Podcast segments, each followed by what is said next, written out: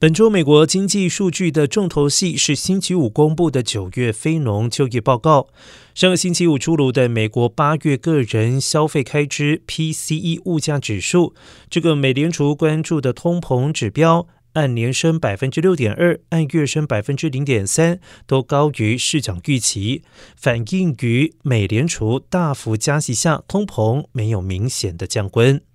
如果九月非农就业报告显示，美国新增就业职位保持强劲，将为美联储继续大幅加息对抗通膨提供了充足的理由。市场预估九月非农就业职位增加二十五万个，增幅较前一个月的三十一万五千个少。同期的失业率预料维持前一个月的百分之三点七。